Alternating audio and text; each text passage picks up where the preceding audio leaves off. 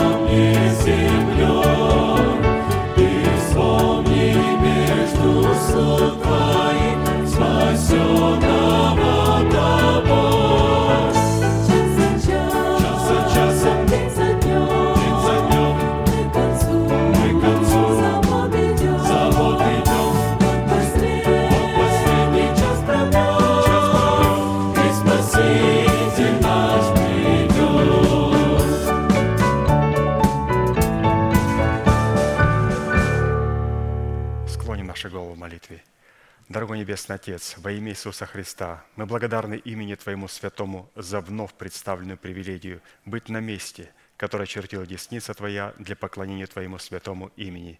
И ныне позволь наследию Твоему во имя крови завета подняться на вершины для нас недосягаемые и сокрушить всякое бремя и запинающий нас грех. Да будут прокляты в этом служении, как и прежде, все дела дьявола, болезни, нищета, преждевременная смерть, демоническая зависимость, всевозможные страхи, депрессии, разрушения, косность, невежество – все это да отступит от шатров святого народа Твоего. И ныне встань, Господи, на место покоя Твоего, Ты и ковчег могущества Твоего, и да облекутся святые Твои спасением Твоим, и да возрадуется пред лицом Твоим. Дай нам больше от Духа Твоего, пропитай нас Духом Твоим святым, позволь нам найти светлое лицо Твое – мы благодарим Тебя, что это служение представлено апостолом Аркадием в Твои божественные руки, и мы молим Тебя, продолжай вести его рукою сильную и превознесенную, великий Бог, Отец и Дух Святой. Аминь. Будьте благословены, пожалуйста, садитесь.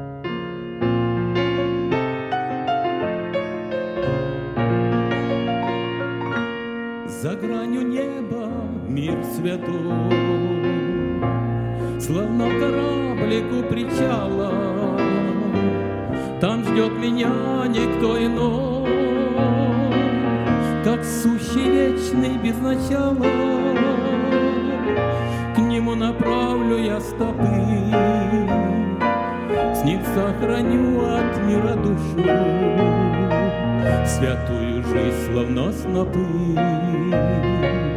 я принесу Отцу Иисусе.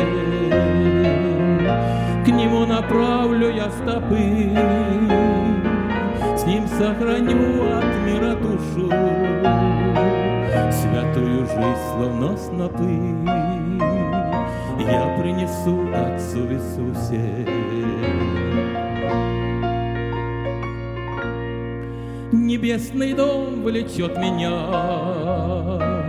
И с каждым днем к нему я ближе, Там в свете неземного дня Я Господа Христа увижу, К нему направлю я стопы, С ним сохраню от мира душу, Святую жизнь, словно снопы, Я принесу Отцу Иисусе. К нему направлю я стопы, С ним сохраню от мира душу, Святую жизнь, словно снопы, Я принесу Отцу Иисусе.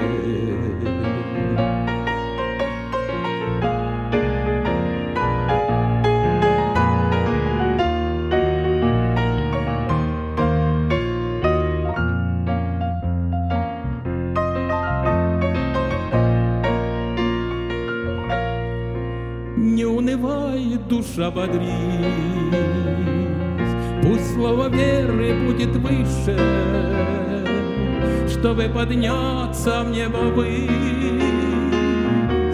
К нам Иисус навстречу выше, К Нему направлю я стопы, С Ним сохраню от мира душу, Святую жизнь, словно снопы. Я принесу Отцу Иисусе. К Нему направлю я стопы, С Ним сохраню от мира душу, Святую жизнь, словно снопы, Я принесу Отцу Иисусе. Святую жизнь, словно снопы, я принесу Отцу Иисусе.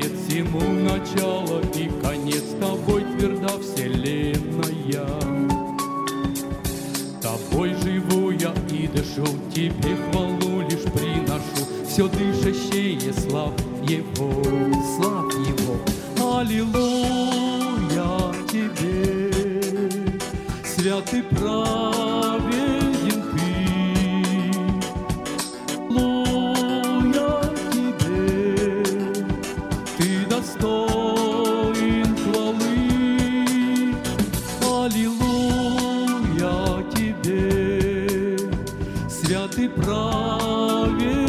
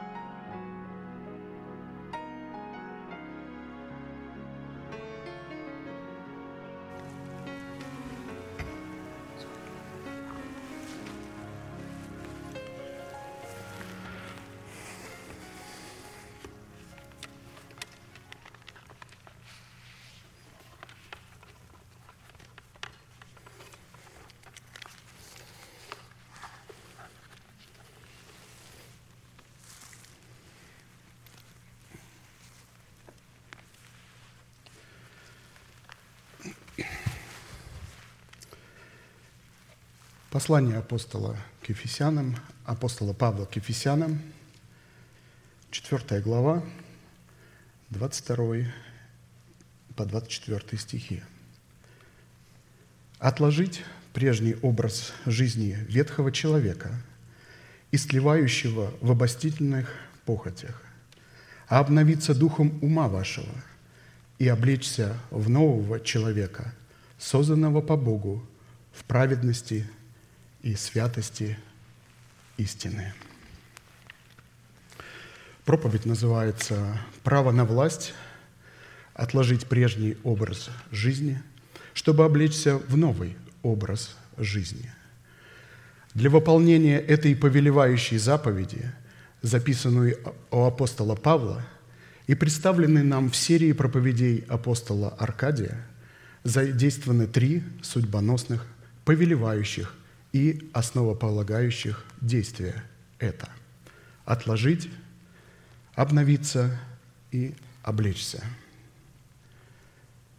Чтобы подтвердить имеющуюся заповедь, приведем еще одно место Писания, в котором тот же автор, но несколько в иной форме, приводит аналогичную истину, призывающую нас совлечься ветхого человека с делами его, чтобы облечься в нового – который обладает способностью обновляться в познании по образу создавшего его. Колоссянам, 3 глава, 8 и 11 стихи. «А теперь вы, вы, обращение к церкви, а теперь вы отложите все, гнев, ярость, злобу, злоречие, сквернословие уст ваших, не говорите лжи друг другу, совлекшись ветхого человека с делами его и облегшись в нового человека, который обновляется в познании по образу создавшего его, где нет ни елена, ни иудея, ни обрезания, ни необрезания, скифа, раба, свободного, но все во всем Христос. Мы отметили, что именно от решения этих трех судьбоносных вопросов и будет зависеть. Обратим мы себя в сосуды милосердия или в сосуды гнева, а вернее состоится совершение нашего спасения, которое дано нам в формате залога, или же мы утратим его, в силу чего наши имена навсегда будут изглажены из книги жизни. Нам дано право на власть отложить прежний образ жизни ветхого человека. Право и власть, помазание, как мы слышали. И власть эта дана не только называться, но и быть детьми Божьими по своей сущности. В определенном формате мы уже рассмотрели первые два вопроса и остановились на исследовании вопроса – какие условия необходимо выполнить, чтобы посредством уже нашего обновленного мышления начать процесс обличения самого себя в полномочия своего нового человека, созданного по Богу во Христе Иисусе в праведности и святости истины. И в связи с обличением самого себя в нового человека мы пришли к выводу, что нам необходима помощь Бога в предмете Его милости. Потому что милость Бога – является как могущественной и уникальной силой, обуславливающей суть Бога, так и нетленным наследием мира, приготовленным им для человека, рожденного от семени истины и творящего его правду. Новый человек, он рожден от семени Слова Божьего – и лукавый, как мы знаем, не прикасается, он не грешит. Лукавый к нему не прикасается. У него в своей натуре внутренней нету греха, желания греха. И этот человек живет в нас. Это великое чудо, которое мы способны благодаря тому, что мы приняли Слово, видеть в самом себе. Средством же для принятия всякой помощи, выраженной в наследии милости Божией, является оружие молитвы или поклонения. Образ уникальной и постоянной памяти пред Богом, определяющий собой эталон постоянной молитвы, раскрыт нам Духом Святым через нашего апостола и представлен в Писании в судном наперстнике первосвященника. Создавался судный наперстник и обслуживал только один предмет – это Урим и Тумим в сердце человека, наличие которого позволяло Богу слышать человека, а человеку позволяло слышать Бога. Это двухстороннее движение, как мы помним. Помните улица, по которому двигается в одну и в другую сторону – а посему, чтобы быть услышанным Богом в откровении Его Урима, необходимо было сохранять в памяти дела Божии в предмете Его Тумима, которые Бог совершил в древних днях. Судный наперстник, как предмет постоянной памяти пред Богом, это сакральный образ формата постоянной молитвы, дающий Богу основания выполнять свою волю на планете Земля. А посему молитва – не соответствующая требованиям и характеристикам судного наперстника, не имеет права называться молитвой. Так как только формат постоянной молитвы, представленный в судном наперстнике первосвященника, дает нам право приступать к Богу и входить во святилище, как царям и священникам Богу, чтобы представлять ходатайство, преследующие интересы Его воли. Вот так природу судного наперстника, представляющего образ постоянной молитвы, представлял в своих посланиях апостол Павел.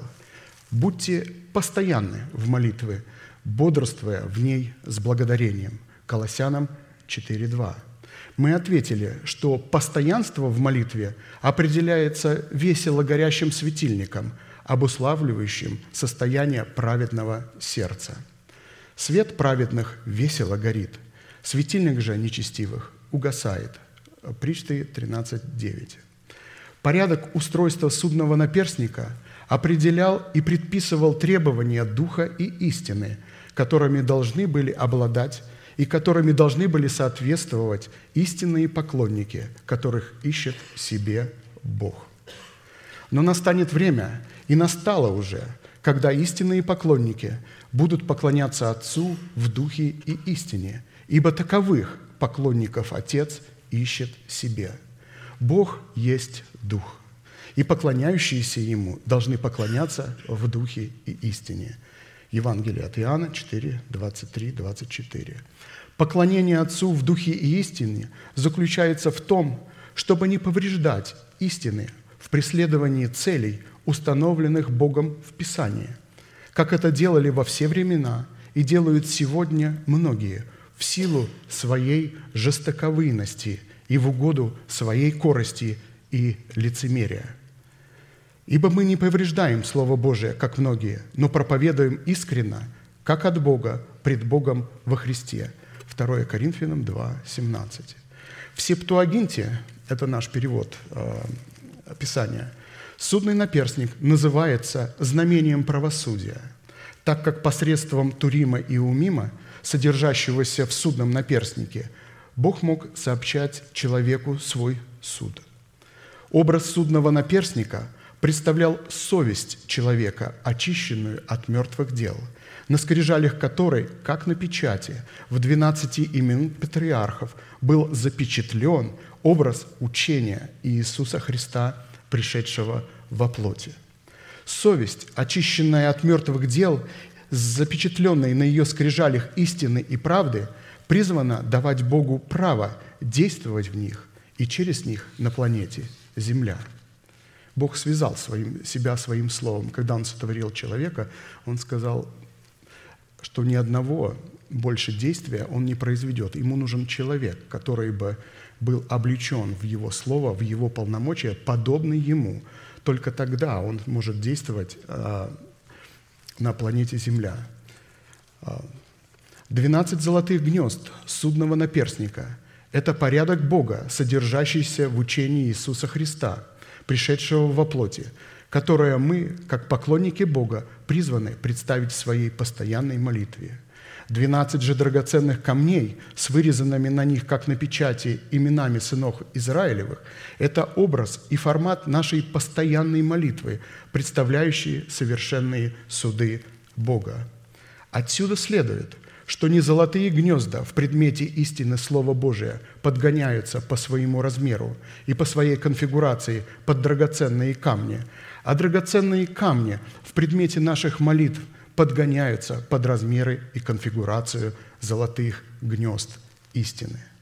Постоянная молитва в 12 драгоценных камнях судного наперстника с 12 именами – это молитва неотступная, которая в своем ходатайстве представляет интересы воли Божией и не отступает от намеченной цели, доколе не получит просимое. Ефот первосвященника с прискрепленным к нему судным наперстником создавался и обслуживал только один священный предмет, который в точности призван был дублировать и исполнять функции золотого ковчега завета в храме. Это Урим и Тумим. Потому что как золотой ковчег завета, так и судный наперстник образно, но только с разных сторон и с различным назначением представляли совесть человека, очищенную от мертвых дел. Поклонником Бога мог быть только тот человек, который обладал в себе совестью, очищенной от мертвых дел, или же мудрым сердцем, на скрижалях которого запечатлена истина в предмете Тумима. В силу чего откровение Божие в предмете Урима могло почивать только в границах истины, которую в сердце человека представлял Тумим в учении Иисуса Христа, пришедшего во плоти – как написано, «И вот я в сердце всякого мудрого вложу мудрость, дабы они сделали все, что я повелел тебе». Бог говорит, «Я в сердце мудрого человека». Кто такой мудрый человек? Мудрый человек, который позаботился вложить в свое сердце тумим, то есть Слово Божие. Кстати, если помните, судный наперстник, он был шириною в ладонь. Пять. И в, длин, в ширину и в длину и в ширину он был с ладонь. Пять. Пять, как нам объяснял Дани, э, пастор Даниил, когда говорил, он пятью измерил небеса Господь. То есть пять – это представляло пятигранное служение. То есть все размеры, сам наперстник и все, что связано с ним, можно было обрести только признавая пятигранное служение, только, только находясь в церкви и подчинившись ему порядку. То есть быть учеником. Вот это мудрый человек, который сокрыл в своем сердце мудрость. И Бог отвечает на эту мудрость. Он говорит, я вложу мудрость, дабы они сделали все, что я повелел тебе. Человек только может разуметь если он признает пятигранное служение, он может быть наставлен и может разуметь, как устроить себя в война молитвы. Содружество Тумима и Урима в сердце человека – это слияние между собой двух форматов мудрости, которые гласят, что носители Турима и Умима являются истинными поклонниками Бога и обладают иммунитетом Святого Духа. Как мы знаем, шестым именем, вырезанным на драгоценном камне алмазе судного наперстника на скрижалях нашего сердца являлось имя шестого сына Иакова, Нефалима, означающее «борец», превозмогающий в борьбе. А имя Бога, представленное в драгоценном камне алмазе по предположениям иудейского раввината, на иврите означает «эльхай», что в переводе на русский язык означает «Бог живой.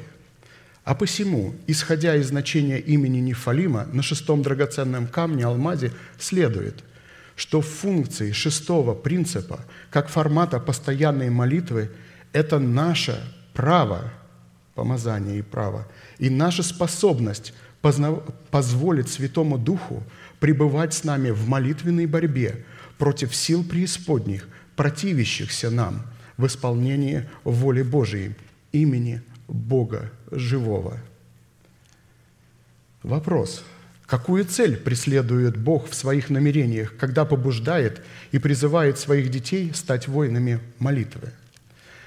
А также каким образом и на каких условиях Бог может и желает дать человеку право стать воином молитвы, чтобы человек мог представлять интересы Бога в реализации своего наследия в Боге – Исходя из определений Писания, быть воином молитвы – это законное и привилегированное наследие всех святых, всех времен.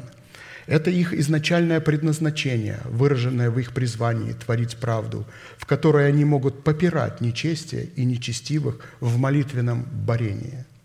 Это одно из величайших положений, дарованных Богу человеку, в котором человек становится царем и священником Богу и рассматривается Богом как бриллиант с именем Нефалима. Не будучи царем и священником Богу, в достоинстве которых человек получает уникальную возможность и право господствовать своим информационным органом над своим эмоциональным органом, невозможно состояться и быть воином молитвы. Информационный орган, как мы знаем, как пастор нам объясняет, это наш обновленный ум – Именно только обновленный ум может и призван господствовать над нашими эмоциями. Мы не должны выполнять волю наших эмоций. Эмоции, как мы слышали, они безмозглые.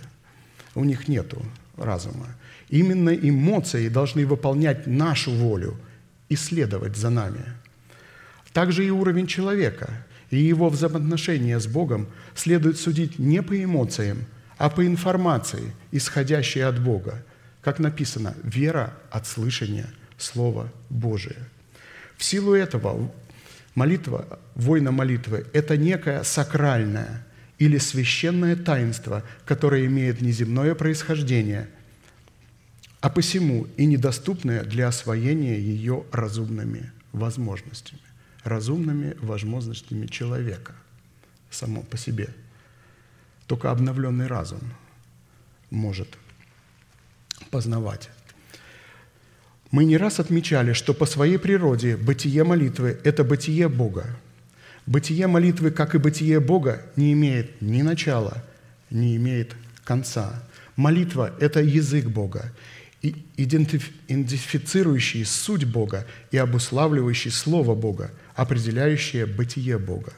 А посему Молитва всегда была таинством Бога, так как всегда пребывала в присутствии Бога, как его золотой скипетр, благоволение, которое он протягивал к тому, кто искал лица его в творении его воли.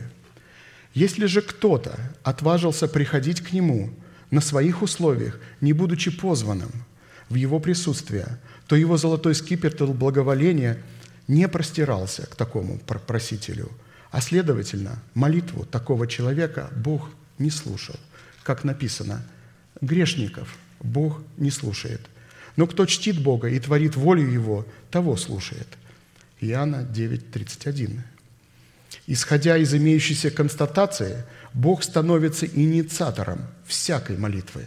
Только в том случае, когда воин молитвы в достоинстве его поклонника начинает молиться языком Бога обуславливающим сокровенную суть Бога в Его неизменной воле, языком Бога, Его Словом. Потому что право приближаться и предстоять пред Богом в молитве – это исключительная прерогатива Бога. Никто не может, да и не отважится сам по себе приближаться и приступать к Богу, который благоволит обитать во мгле или же пребывает в неприступном свете – и будет вождь народа моего из него самого, и владыка его произойдет из среды его, и я приближу его, и он приступит ко мне, ибо кто отважится сам собою приблизиться ко мне, говорит Господь, и вы будете моим народом, и я буду вам Богом». Иеремия 30, 21, 22. Из имеющегося пророчества откровения следует, что приближаться и приступать к Богу может только один владыка – который произойдет из народа семени Авраама. Это единородный Сын Божий в статусе Сына человеческого, в котором всякий рожденный от Бога и ищущий Бога мог бы приближаться и приступать к Богу в Нем и через Него. «Преподаю тебе, сын мой Тимофей, сообразно с бывшими о тебе пророчествами, такое завещание, чтобы ты воинствовал согласно с ними – как добрый воин. 1 Тимофея 1, 18. так как молитва – это не только средство общения человека с Богом, но и некое священное юридическое право, представляющее орудие, приводящее в действие законодательство Божие, которое человек дает на вмешательство небес в сферы земли. Вмешательство в сферы земли, и пастор нас показывает, что это в сферы нашего тела. И образно земля, наше тело представлено землею. И таким правом, юридическим правом, приводящим в действие законодательство Божие, мы можем обладать только на условиях, установленных Богом условиях, в которых мы по своему посвящению Богу, обусловленному внутренним состоянием, призваны соответствовать внутреннему состоянию Бога.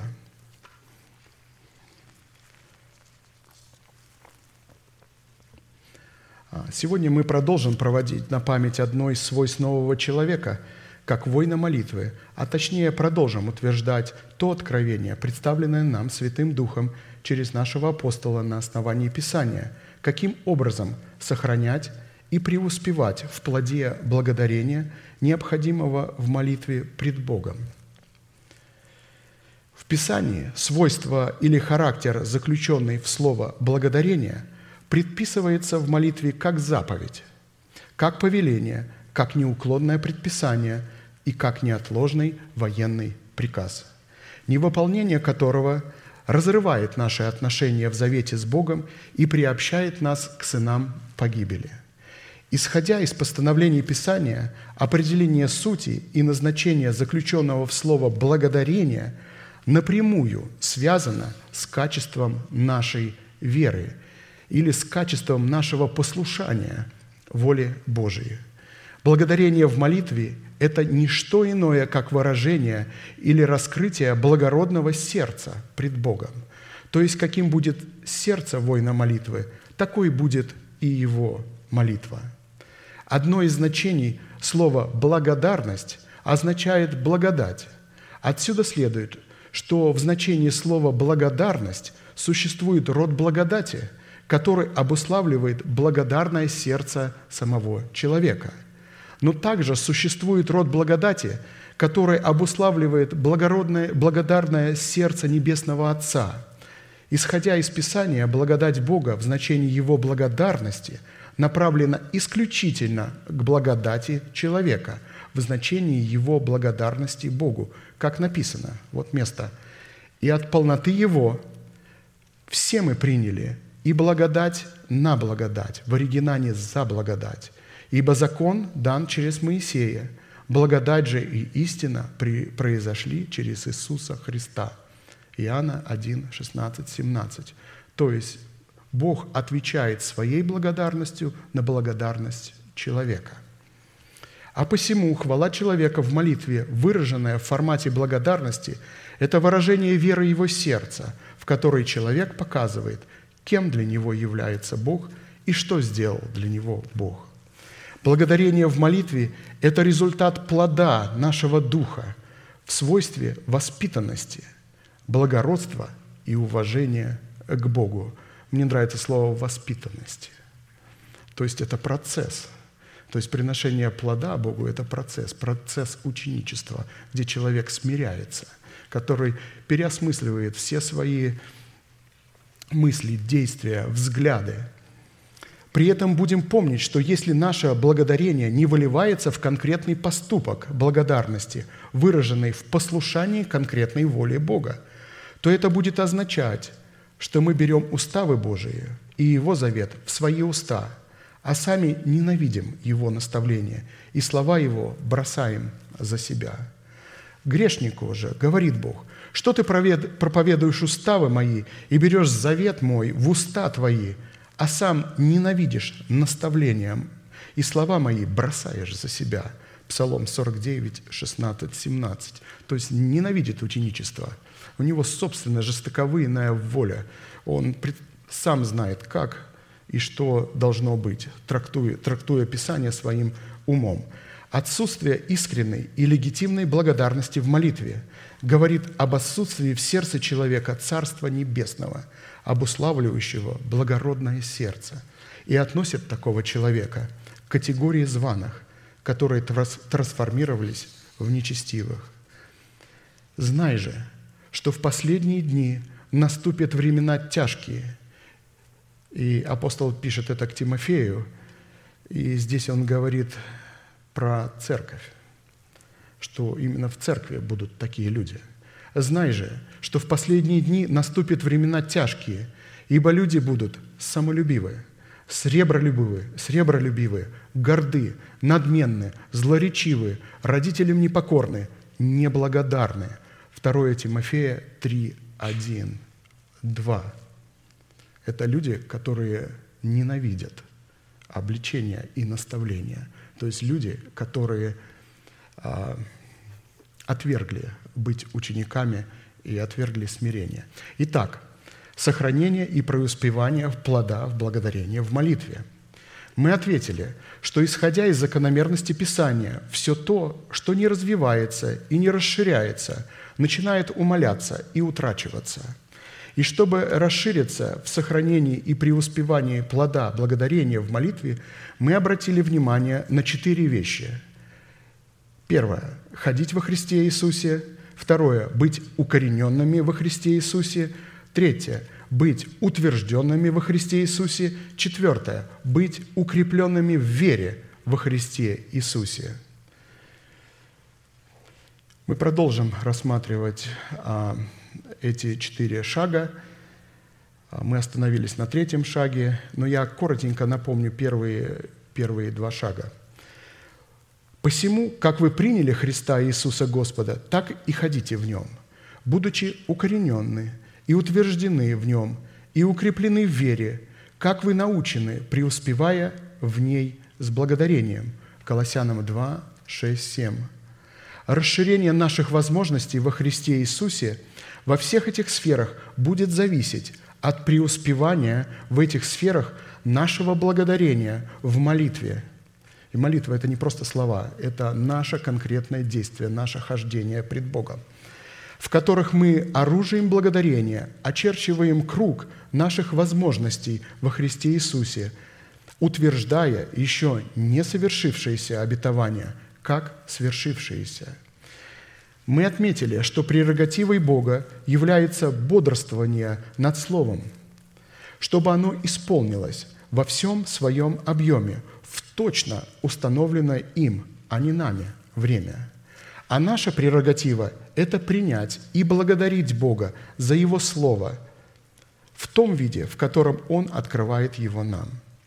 Благодарить Бога необходимо с позиции доверия – что Бог исполнит сказанное им в наш адрес Слово в то время, которое Он положил в Своей власти, и вести себя в соответствии полученного, этого, слова, полученного Слова. Если нам неизвестны эти сферы, мы не сможем преуспевать в них с благодарением или же облекать их в плод уст, прославляющих Бога.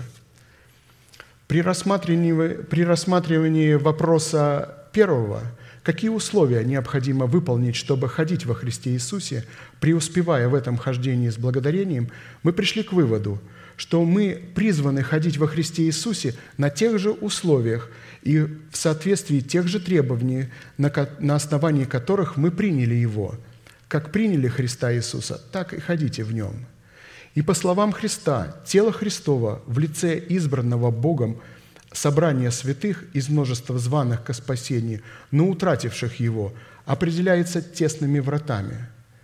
Потому что мы можем принять Иисуса Христа только в теле Христовом. Людей-одиночек, которые сами себе покаялись там где-то, нету. Вы можете покаяться только в теле Христовом. То есть покаяние истинное, законное может происходить только в теле Христовом. И каждый, если человек говорит, я самородок, я сам читал Библию, покаялся, он обманывает сам себя и обманывает вас. И не в каждой церкви можно покаяться, то есть только в той церкви, которая определяется Писанием как тесными вратами. Подлинная причина, по которой множество званных поищут войти сквозь тесные врата и не возмогут, будет состоять в том, что они не захотят подвязаться войти в тесные врата, на условиях Писания. И эти условия будут состоять в том, чтобы человек умер для своего народа, для своего дома и для своих растлевающих желаний, прикрытых, вот интересно, самое главное, прикрытых добродетелью и служением евангелизации, исходящих от его собственной души, которая рассматривается Писанием как беззаконие. Далее мы отметили, что принять Христа в свое сердце – это принять в свое сердце оправдание по вере в Иисуса Христа. И мы с вами утверждены в том, что оправдание – это не вменение человеку вины или грехов, соделанных прежде. Реальность состоит в том, что в момент своего покаяния или же принятия Христа в сердце мы принимаем наше оправдание в спасении в формате семени – который необходимо посеять, или же в формате залога, который необходимо пустить в оборот.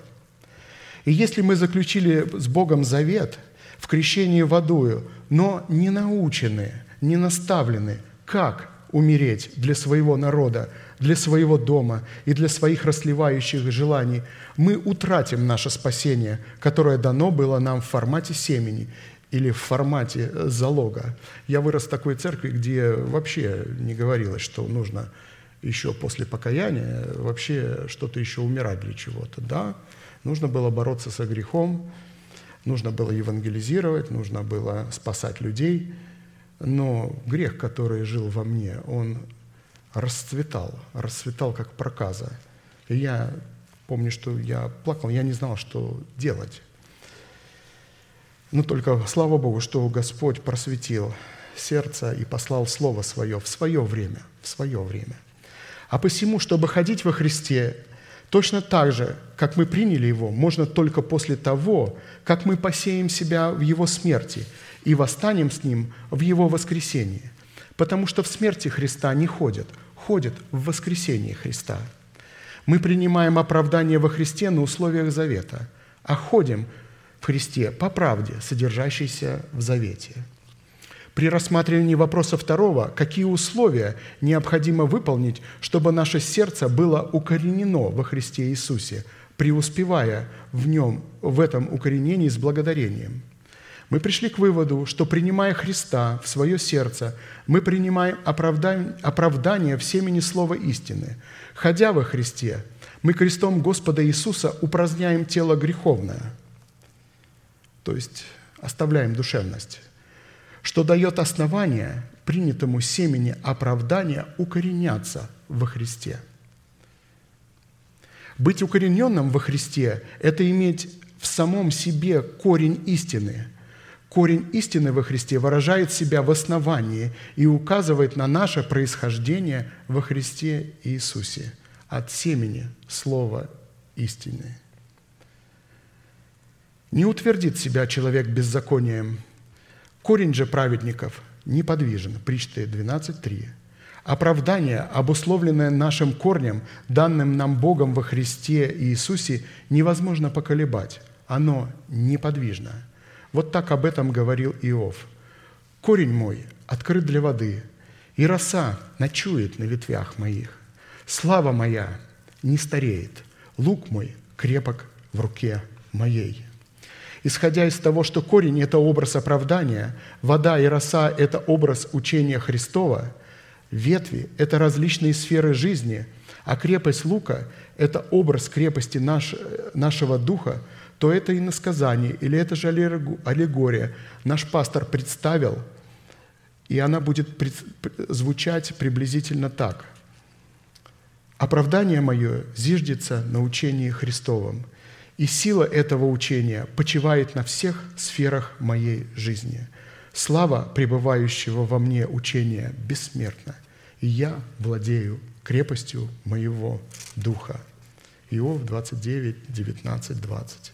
Оправдание, именующееся корнем нашего происхождения, призвано проверяться отношением святых друг к другу – а сами отношения святых призваны проверяться словами, устраняющих мир, которые лишены лицемерия, заискивания, интриг, так как основаны на отсутствии подозрительности друг к другу. И именно по словам, устраняющим мир, следует судить о твердости духа, представленного в твердости корня праведников. По словам. Это очень созвучно а, ключевому месту. «Не говорите лжи друг друга, совлекшись ветхого человека с делами его». И мне на память приходит а, а, воскресенье, проповедь а, пастора Даниила, который нам напоминал, что ложное свидетельство, вот это ложь, которую человек, ветхий человек пытается говорить на ближнего, произнося ложное свидетельство, я себя подчеркнул, или поддерживая и распространяя худую молву о нашем брате, который является собственностью Бога, мы принимаем и распространяем ложное свидетельство о Боге. Потрясающее. И это выражено в законе, в десятой заповеди. Давайте я прочитаю.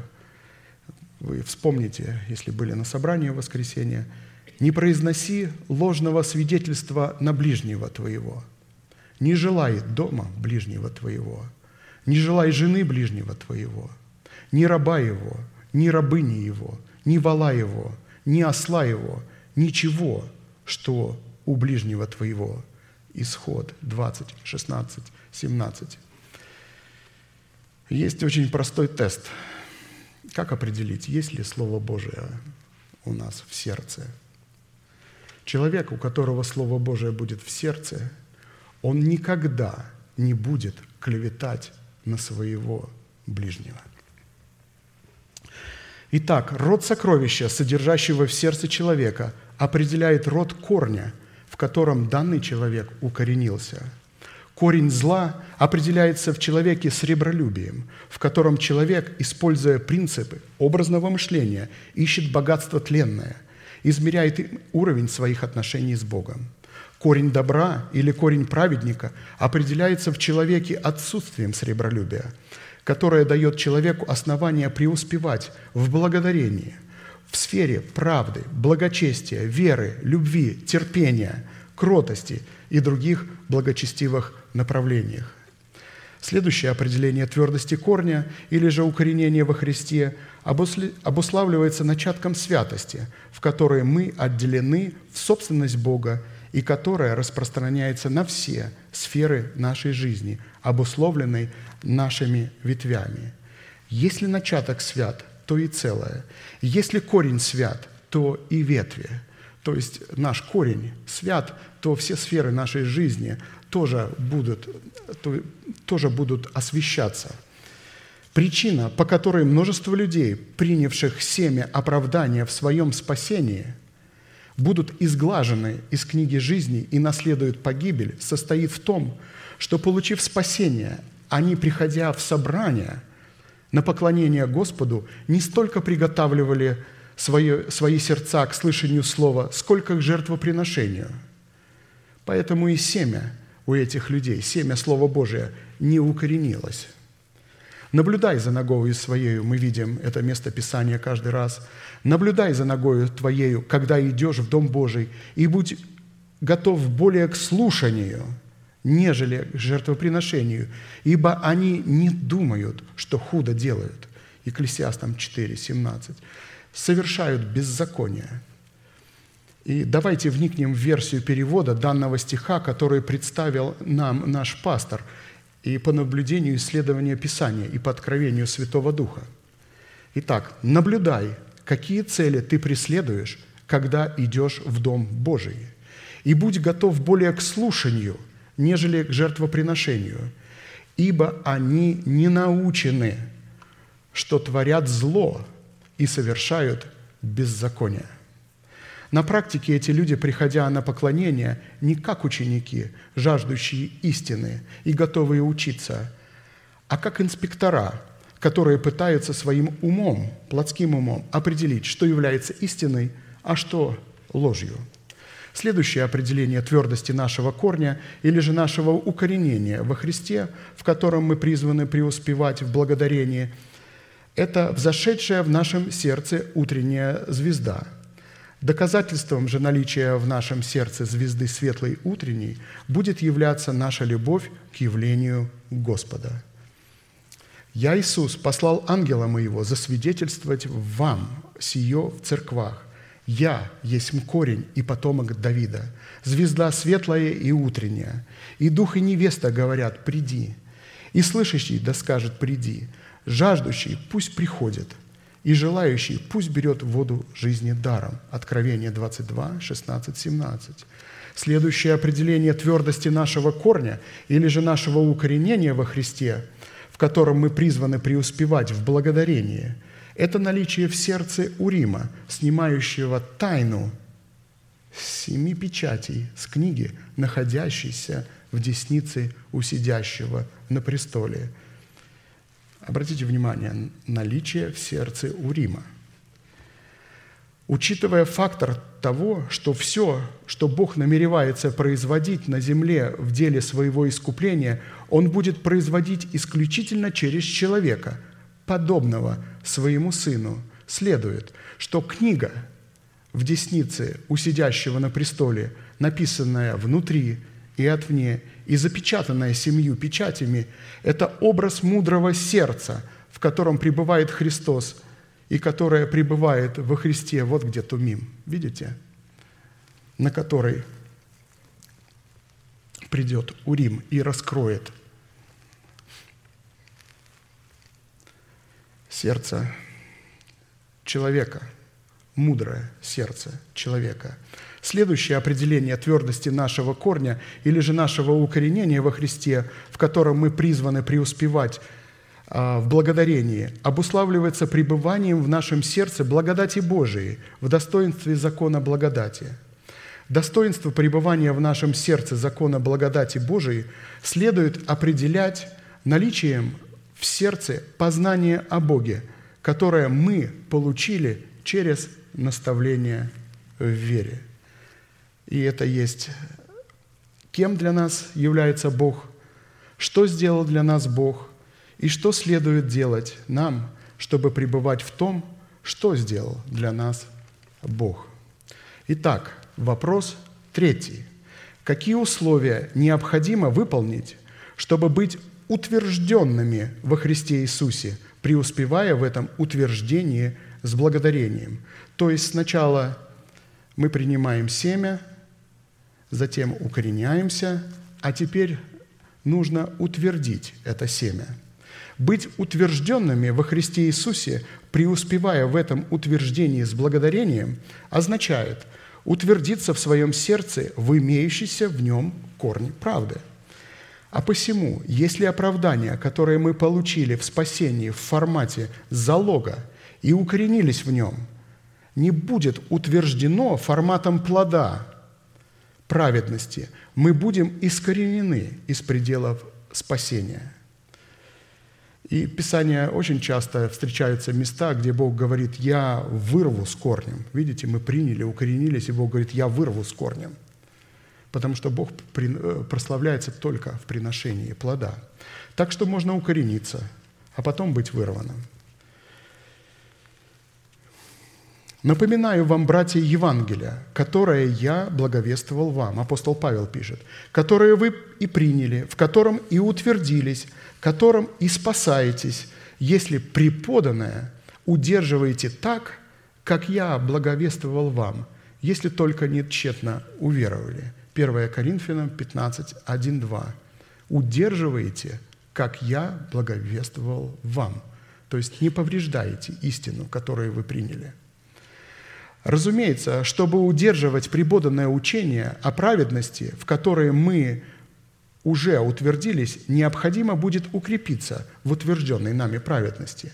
Но прежде нам следует рассмотреть во Христе Иисусе процесс утверждения – корня праведности в нашем сердце, поставленного в зависимость от преуспевания в этом процессе благодарения. Из данного напоминания следует, что для совершения своего спасения необходимо принять Евангелие через благовествуемое слово посланников Бога, затем утвердиться в этом Евангелии через тоже благовествуемое слово, после чего преподанное удерживать в том неизменном виде, в котором мы его приняли и утвердились.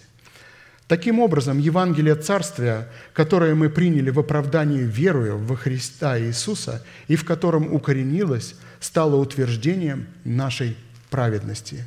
А посему утверждение нашей праведности, в которой мы укоренились во Христе Иисусе, это утверждение ранее принятых нами полномочий в оправдании, в котором мы в исповедании веры нашего сердца называли несуществующее, как существующее. И вот а, нашим пасторам приведен пример место Писания, очень интересное место Писания, а, где мы начинаем утверждаться. Там сокрыт принцип утверждения. «И прислал Хирам, царь Тирский, послов к Давиду, и кедровые деревья, и плотников, и каменщиков, и они построили дом Давиду. И уразумел Давид, что Господь утвердил его царем над Израилем, и что возвысил царство его ради народа своего Израиля». 2 Царств 5, 11, 12. Обратите внимание, Давид уже был помазан Богом в цари. Однако, если посредством того же Бога он не был бы утвержден в своем царском звании и достоинстве, он, подобно его предшественнику Саулу, утратил бы свое достоинство и свое предназначение. Ведь Саул тоже принял оправдание и укоренился в нем, но не был утвержден. И вот причина, по какой, почему Саул не был утвержден.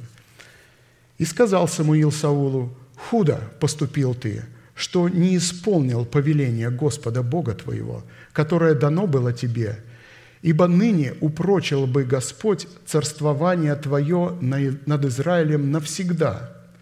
Но теперь не устоять царствованию твоему. Господь найдет себе мужа по сердцу своему, и повелит ему Господь быть вождем народа своего, так как ты не исполнил того, что повелено тебе Господом». 1 Царств, 13 глава, 13-14 стихи. Будучи укорененными, мы нечто получаем от Господа. И по своей природе мы относимся к этому с легкостью. Ведь Саулу казалось, что он исполнил все. Он пошел, куда повелел ему Господь, сделал, победил царя.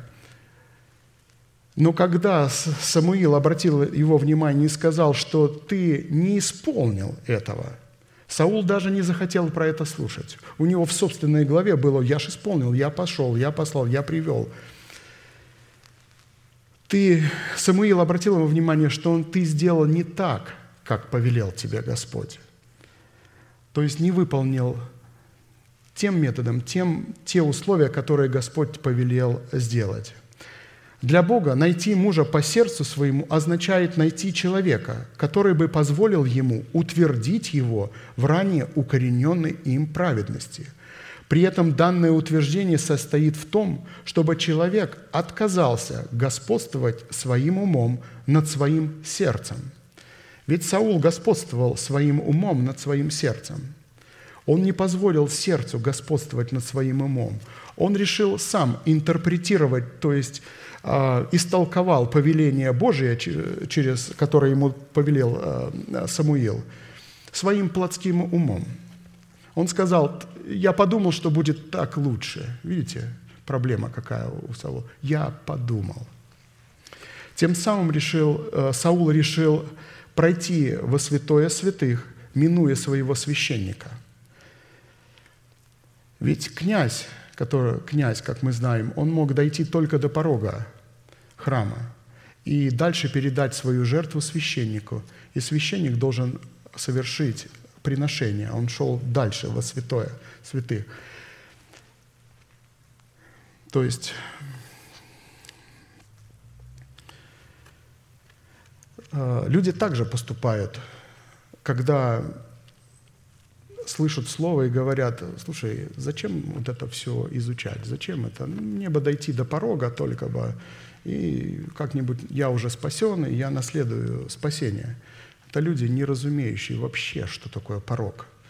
Вообще, э, это люди невежды, которые отказываются. И таким является наш ветхий человек. Он тоже ленится, он тоже не хочет слушать, он хочет как-то попроще, как-то э, зачем вникать, изучать, повторять. Но человек имеет залог спасения. Если он так утверждает, он потеряет этот залог, если не утвердит его. Вот для чего нужно погружение, а, нужно изучение, нужно вникать то слово, которое нам преподается. На иврите слово «утвердить» – это «упрочить», «усилить», «сделать сильным», «наделить силою», «воздвигнуть из мертвых», «восстановить в правах», поднимать из руин, обогатить поношением Христовым, соделать непоколебимым, быть стойким, быть неподвижным, быть твердо основанным, быть в безопасности, быть приготовленным к сражению, быть исправленным, быть наставленным, быть вразумленным, быть дисциплинированным. Какая большая, богатая семантика. И чтобы дать Богу основание утвердить корень нашей праведности во Христе Иисусе в благодарении, необходимо неукоснительно – и доброохотно повиноваться благовествуемому слову посланников Бога в учении об утверждении корня нашей праведности. Могущему же утвердить вас по благовествованию моему и проповеди Иисуса Христа по откровению тайны, о которой от вечных времен было умолчено, но которая ныне явлена и через Писания пророческие по повелению вечного Бога возвещена всем народам для покорения их вере – единому премудрому Богу через Иисуса Христа, слава и во веки. Аминь. Римлянам 14, 24, 26. Исходя из этого места Писания, пастор показывает, люди не могут сами утвердиться, изучая Писание. Павел явно пишет, что могущему же утвердить вас то есть Бог будет утверждать только по благовествованию апостола и проповеди Иисуса Христа. И чтобы уразуметь, в чем состоит твердыня нашей праведности и как преуспевать в ней с благодарением, мы обратимся к тем признакам, которые позволили Давиду уразуметь, что Бог утвердил его царем. Опять это место. «И прислал Хирам царь Тирский послов к Давиду, и кедровые деревья, и плотников, и каменщиков, и они построили дом Давиду. И уразумел Давид, что Господь утвердил его царем над Израилем, и что возвысил царство его ради народа своего Израиля». И здесь представлены три персонажа. Это послы Тирского царя, кедровые деревья Тирского царя, плотники и каменщики Тирского царя. По этим трем признакам Давид определил – что Господь утвердил его царство, когда они пришли и построили дом. Итак, давайте посмотрим. Послы – это дипломаты высшего ранга, представляющие суверенные права своей страны в другой суверенной стране. Задача и призвание таких послов – это на высшем уровне решать и выстраивать двухсторонние, двухсторонние, помните, дорога с двусторонним движением, отношения между этими двумя странами. И для того, чтобы правителю суверенного государства послать своих послов в другую суверенную страну, ему необходимо иметь в этой стране дипломатическое представительство, возглавляемое своим послом, а также здание, занимаемое таким представительством. На практике же в древнем мире – представительство дружественных государств в другом государстве имело в своей дипломатической собственности иногда достаточно обширные наделы земли с десятками городов, а также площадей в, сам, в самом центре столицы. «И сказал Винодат Ахаву, города, которые взял мой отец у твоего отца, я возвращу, и площади ты можешь иметь для себя в Дамаске, как отец мой имел в Самарии». Ахав сказал, после договора я отпущу тебя». И, заключив с ним договор, отпустил его. Третье царство 20.34. А посему, чтобы намерения тирского царя были реализованы, его послы должны были согласовать эти намерения на уровне дипломатов или за специальных институтов власти при дворе царя Давида, которые должны были передать Давиду намерение тирского царя, а согласие Давида передать послам тирского царя. Заметьте, что это желание было тирского царя построить дом Давиду. А теперь представим себе, что царь Давид, стоящий во главе Израиля, и царь Тирский, стоящий во главе укрепленного города финикийцев, расположенного на острове, вблизи Ливанского побережья, а также их дипломатические представительства – это образ праведного человека, который принял оправдание, укоренился в оправдании и затем был утвержден в оправдании. Это все находится в новом человеке, в нас. Встает вопрос – кто в нашем естестве является царем, царем Давидом, стоящим во главе Израиля, а также кто является тирским царем, стоящим во главе островного финикийского государства. Ответив на эти вопросы, мы сможем уразуметь, кто является послами тирского царя и дипломатами царя Давида, с которыми послы тирского царя оговорили все детали построения дому Давиду. И когда дом Давида, построенный плотниками и каменщиками Тирского царя из кедровых деревьев, принадлежащих также Тирскому царю, был построен, только тогда Давид мог уразуметь, что Бог утвердил его царем над Израилем.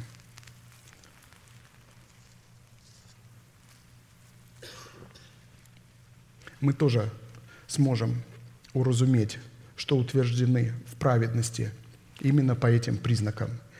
Исходя из имеющихся откровений, которые по милости Бога стали нашим достоянием.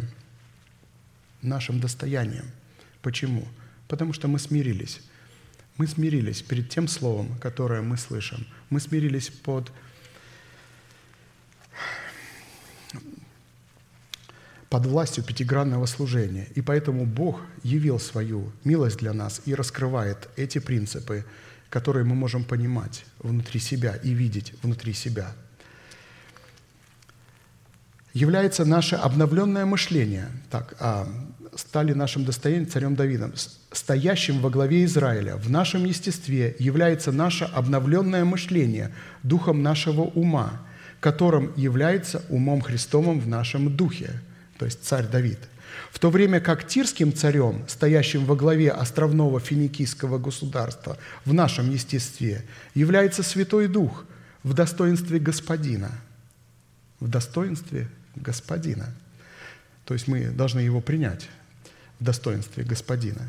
Стоящего во главе нашего нового человека обусловлено нашим мудрым сердцем. Видите? Мудрое сердце, два формата мудрости. Остров – это всегда святость – отделенность, не принадлежащий к земле.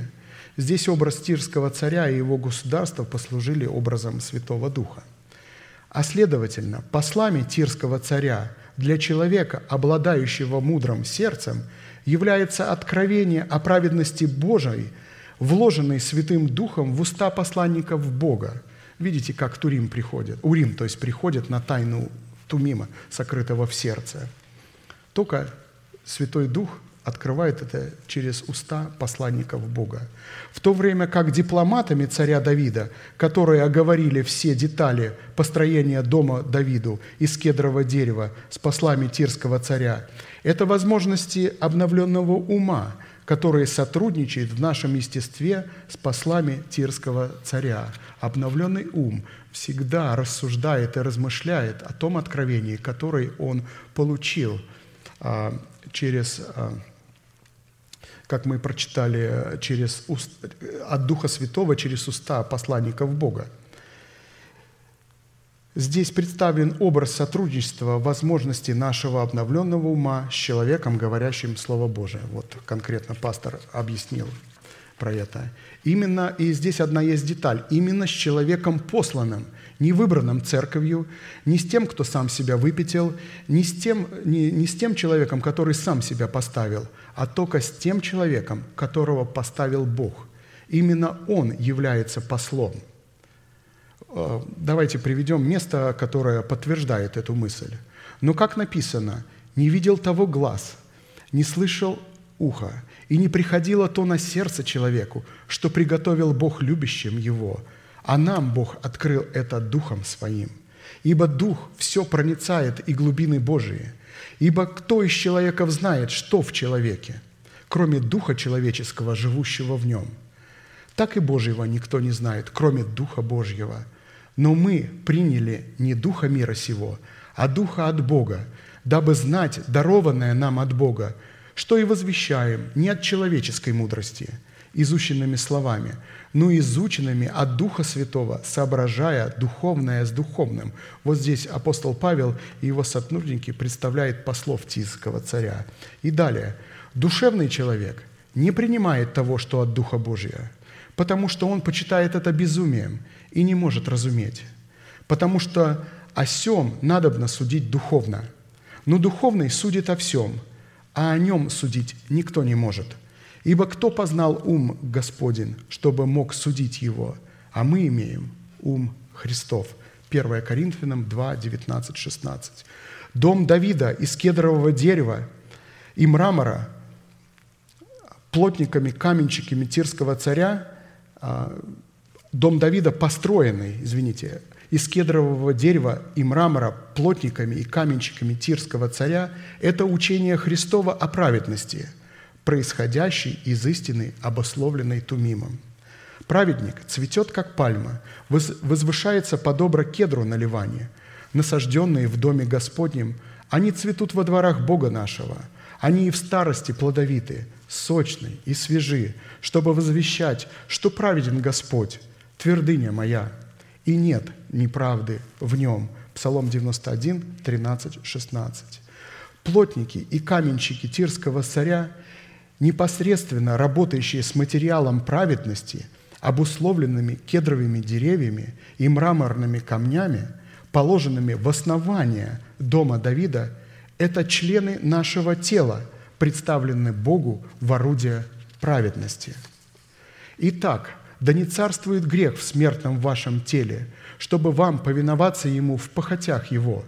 И не предавайте членов ваших греху в орудие неправды, но представьте себя Богу, как ожившие из мертвых, и члены ваши Богу в орудие праведности. Грех не должен над вами господствовать, ибо вы не под законом, но под благодатью. Римлянам 6, 12, 14. Плотники и каменщики – это наше тело, отданное на служение Богу. Следует разуметь, что мраморные камни, положенные в основании дома Давидова, это учение Христова, обуславливающее дисциплину надежды, призванные являть, являться фундаментом дома правды – Итак, вы уже не чужие и не пришельцы, но сограждане святым свои и Богу, быв утверждены на основании апостолов и пророков, имея самого Иисуса Христа краеугольным камнем, на котором все здание, слагаясь стройно, возрастает в святой храм в Господе, на котором и вы устраняетесь в жилище Божье Духом. Ефесянам 2, 19, 22. «И вы, как живые камни». Помните, это тоже место. Именно основание должно быть каменным. Не из песка, не из дерева. Царь прислал, царь Тирский, Дух Святой, прообраз Духа, прислал именно каменщиков и плотников, и они построили Давиду дом кедровый, который был основан на камне – а кедровые деревья, из которых возводился дом правды на фундаменте нашей надежды во Христе Иисусе, это совокупность истин, обуславливающих наше упование. Надежда, упование. Основание – это надежда, а то, из чего мы строим – это упование. Какое богатство в тайне сей для язычников, которое есть Христос в вас, упование славы – которого мы проповедуем, вразумляя всякого человека и научая всякой премудрости, чтобы представить всякого человека совершенным во Христе Иисусе, для чего я и тружусь, и подвязаю силу Его, действующую во мне могущественно, как красиво апостол Павел и как э, наш пастор показал э, вот, этот, э, вот этот принцип, это место раскрыл как принцип утверждения нашей праведности. Подводя итог нашего преуспевания в благодарении в сфере утверждения нашей праведности в вере во Христе Иисусе следует, что утверждение нашей праведности в вере во Христе Иисусе, в котором мы призваны преуспевать в благодарении, состоит из надежды и упования на Слово Божие. Мы будем утверждены через надежду и упование. Четвертый вопрос. Какие условия следует выполнить, чтобы укрепиться в вере во Христе Иисусе, преуспевая в этой вере с благодарением? Вначале мы принимаем оправдание, затем мы укореняемся в данном оправдании, после чего мы утверждаемся в нашей праведности, образованной от оправдания. И, наконец, нам необходимо укрепить позиции, утвержденной ранее праведности. Укрепить – семантика слова – быть сильным, усиливаться, укрепляться, мужаться, пересиливать, одолевать, усиливать, укреплять, утверждать силой, захватывать в плен, пленять, показывать себя сильным и крепким, быть весомым, быть почитаемым, являть свою славу, умножаться. И здесь пастор приводит одну из характеристик а, мудрой жены, которую мы многократно слышали, о которой а, представлена праведность ее в книге Причты, которая, ну, мудрая жена, которая устроила свой дом. Итак, место Писания – крепость и красота, одежда ее, и весело смотрит она на будущее. Причты 31, 25. Здесь показаны определенные виды праведности, то есть двойные одежды. И пастор показывает здесь, что крепость – это сила и могущество, красота – наряд, украшение, величие, великолепие, честь и слава. И здесь конкретно крепость – это сила и могущество праведности. Красота – это украшение и великолепие силы, которой наделена праведность – преуспевающая в благодарении. Именно та праведность, которая преуспевает в благодарении. Не обладая крепостью праведности во Христе Иисусе, мы не сможем явить плода долготерпения в ожидании пришествия Господа Иисуса Христа. Нам нужно быть крепкими, чтобы дождаться. Итак, братья, будьте долготерпеливы до пришествия Господня. Вот земледелец – ждет драгоценного плода от земли, и для него терпит долго, пока получит дочь ранней и поздней. Долго терпите и вы, укрепите сердца ваши, потому что пришествие Господне приближается. Иакова 5, 7, 8. Из этого стиха конкретно видно, что долготерпение связано с укреплением. Итак, крепость праведности необходима нам еще и потому, что благодаря свойству ее силы мы сможем укрепить опустившиеся руки и ослабевшиеся колени, ослабевшие колени и ходить прямо ногами нашими. Итак, укрепите опустившиеся руки и ослабевшие колени и ходите прямо ногами вашими, дабы хромлющее не совратилось, а лучше исправилось. Евреям 12, 12, 13. Крепость праведности – это основание нашей надежды, на которой мы призваны устраня, устроять себя в стройное здание, возрастая в святой храм в Господе, на котором мы устраняемся, устрояемся в жилище Божье Духом. Укрепите ослабевшие руки и утвердите колени дрожащие. Скажите робким душою, будьте тверды, не бойтесь, вот Бог ваш, придет отмщение, воздаяние Божие – он придет и спасет вас. Исайя 35, 3, 4. То есть жатва придет незамедлительно. Бог, Бог воздаст каждому по делам его. Крепость нашей праведности призвана выражать себя в основании начальствующего учения Иисуса Христа, пришедшего во плоти, так как в статусе Сына Человеческого – он стал крепостью нашей праведности, в которой мы будем, не будем посташены пред Богом. Крепость нашей праведности состоит в плоде долготерпения, которое является верностью, принятыми нами учению Христовому, является верностью, принятому нами учением Христову. Если не- мы не будем научены, в чем состоит крепость нашей праведности и как преуспевать в ней с благодарением, наше строение будет построено на песке. И в тот момент, когда Бог посетит нас и начнет измерять наше строение большими водами и сильными ветр- ветрами, наше строение будет разрушено, и разрушение нашего дома будет весьма великое. Мы должны взрастить плод долготерпения, который и является верностью. Аминь, святые.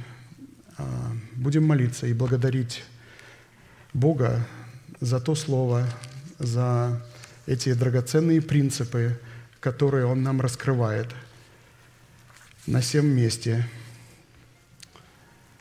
что мы являемся Ему детьми, что мы явля... находимся под покровом, под покровом человека Божия. Ведь это милость, которую Господь позволил по, своей великому, по, по- своему великому предусмотрению. Он предвидел каждого из нас. И Он приготовил это место, это слово для каждого из нас, чтобы мы могли прийти в Его образ, в Его совершенство. Он призвал нас разделить с Ним Его совершенство. Аминь, святые. Будем молиться.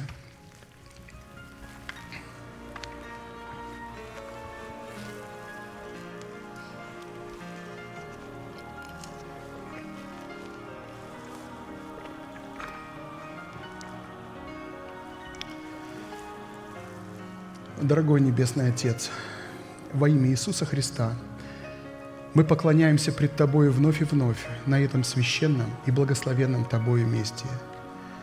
Это место Ты предназначил, где Ты предназначил открыться своему имени.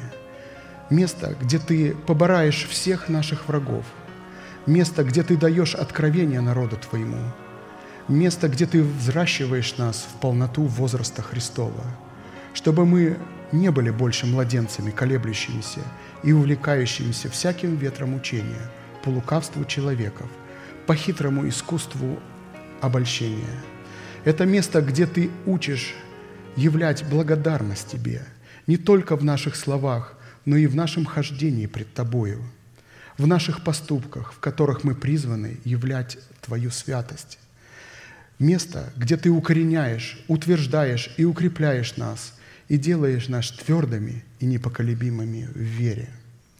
Да будет благословенна милость Твоя на всяком подобном месте, где находятся святые Твои, которые внимают Твоему Слову.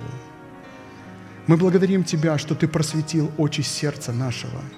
По Твоей великой милости мы смогли оставить свои понятия, свои взгляды, свою праведность, которая отдел, свой народ, свой дом.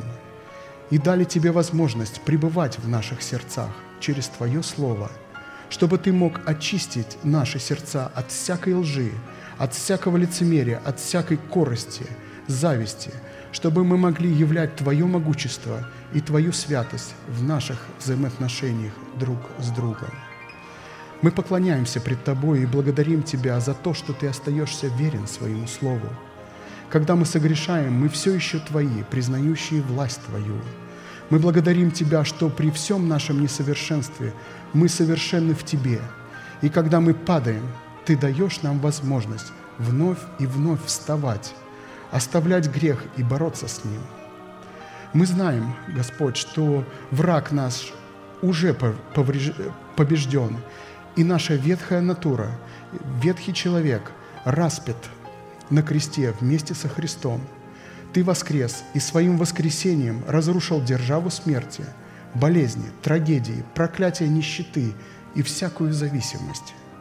Благодарим Тебя, что нам дано ради Христа не только веровать в Него, но и страдать за Него, страдать за истину, проявляя верность тому учению, которое мы приняли по великой милости Твоей, через человека, которого Ты избрал и послал в нашу жизнь. Благодарим Тебя за Твой божественный порядок. Да будет благословенна милость и утешение Твоего, Твое для нашего пастора Аркадия и для всего его дома, для всех святых, кто находится в скорбях и в немощах. Как написано, страдает ли один член, страдают с ним все члены. Славится ли один член, с ним радуются и все члены. Мы благодарим Тебя за то, что Ты соделал нас способными любить друг друга и представлять одно тело, быть церковью Твоею. Ты дал нам Святого Духа, Ты дал нам Слово Твое, и мы преклоняемся пред глаголами Твоих великих, могущественных и вечных слов. Великий Бог, Отец, Сын и Святой Дух. Аминь. Отче наш, сущий на небесах, да святится имя Твое, да придет Царствие Твое, да будет воля Твоя и на земле, как и на небе. Хлеб наш насущный дай нам на сей день, и прости нам долги наши, как и мы прощаем должникам нашим.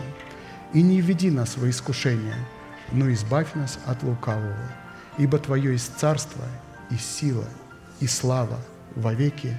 Аминь.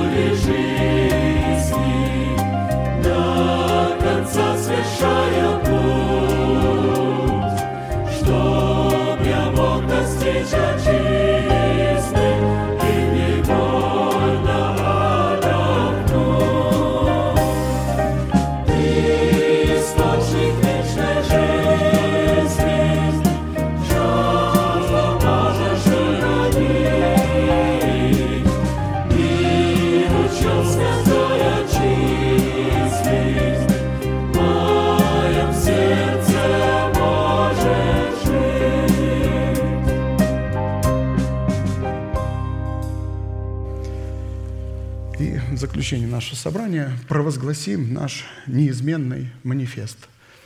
«Могущему же соблюсти нас от падения и поставить пред славою Своею непорочными в радости, единому, премудрому Богу, Спасителю нашему, через Иисуса Христа, Господа нашего, слава и величие, сила и власть прежде всех веков, ныне и во все веки.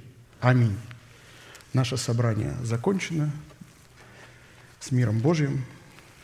Следующее собрание будет в пятницу в 7 часов вечера на этом же месте.